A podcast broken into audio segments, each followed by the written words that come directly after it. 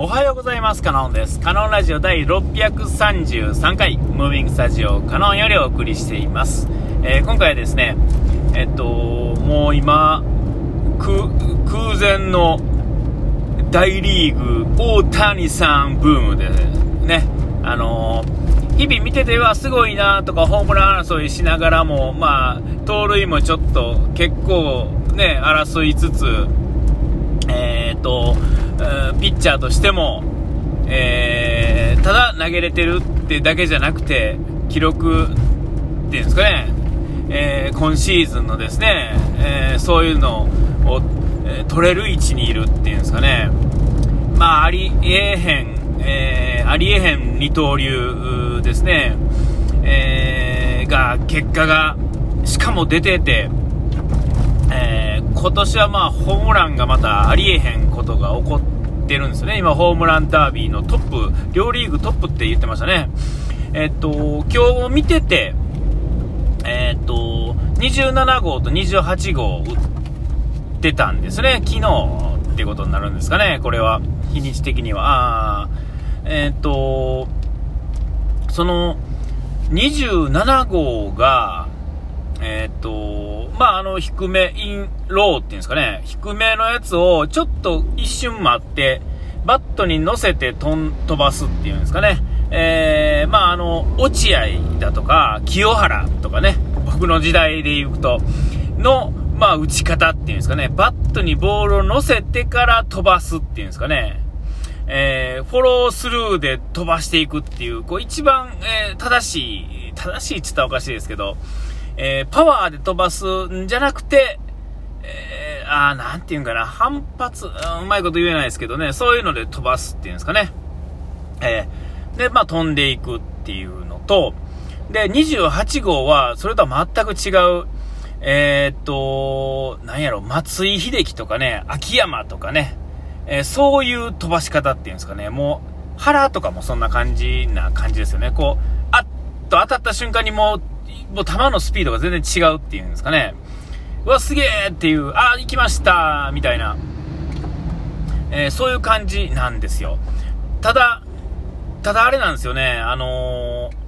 ー、うん、なんていうんかな、あのー、その28号に至っては、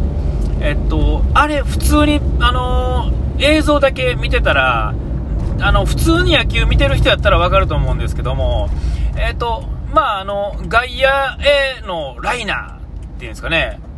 えー、ライナー性の当たりっていうんですか、まさかスタンドに入るなんていう球ではないんですよ。あの、高い、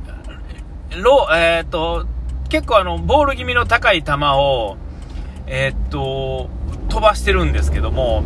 あの高さであのバット振ったら、普通は、うん、まあ、ライナーで、まあ、外野にダイレクトにもうすっごいスピードで外野に飛んでいって転がっていってっていう感じの球がですねどんどん伸びていってライナーに外野の、うん、ねえーと、ライトスタンドの前前の方の席に突き刺さるっていう感じ、えー、あのあの球はあの位置からあのかんなんていうんですか？あの感じで飛んでいくってかなり珍しいと思うんですよね。もうちょっと上の方へ飛んでいく球がああいう風になるっていうのはもう当たり前でよく見る球なんですが、ホームランのね。あれができるっていうのは、えっ、ー、と、まあ、球の回転とかもあるんでしょうけど、バットに当たった時の、あまあ、ちょっとわかんないですよ。回転とか、球の絵の回転とかがもう全然違うんでしょうね。その、まあ、すごいと思いますよ。えって思いましたもんね。あの映像を見てホームランだと思える人って、まあ、いいヒント思いますね。普通。まあ、わかんないですよ。ちょっともう僕もね、もう野球を見なくなって、20年で聞かへんか。もっと前ですもんね。えっ、と、もう、えー、いつや、ほんま、高校出てから、いや、違うな。えー、二十歳ぐらいからも全然見てないですね。それまではね、中学、せやな、本気で見出したんは、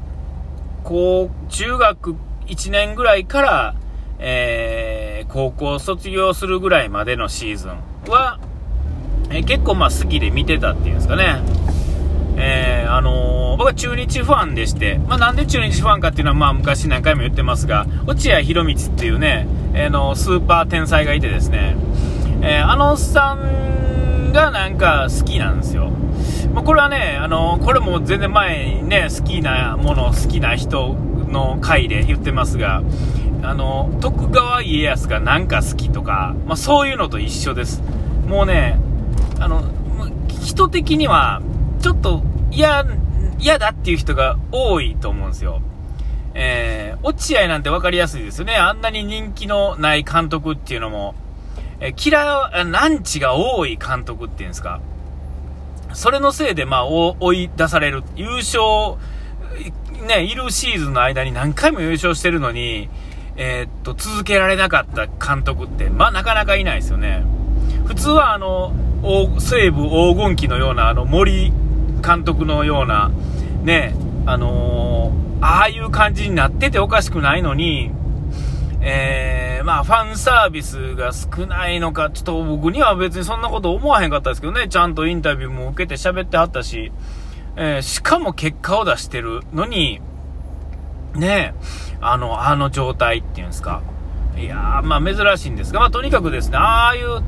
あの、いわゆる結果が出るっていうか、ちゃんと理論があって、えー、っと、ちゃんとこう筋が通った感じがする人っていうんですか、えー、筋が通ってて、なおかつですね、結果が半端ない人ですね。あの、ああいう人たちっていうのはま好きなわけですよね。えー、徳川家康もですね、まあ、あの、歴史好きな人からしたら、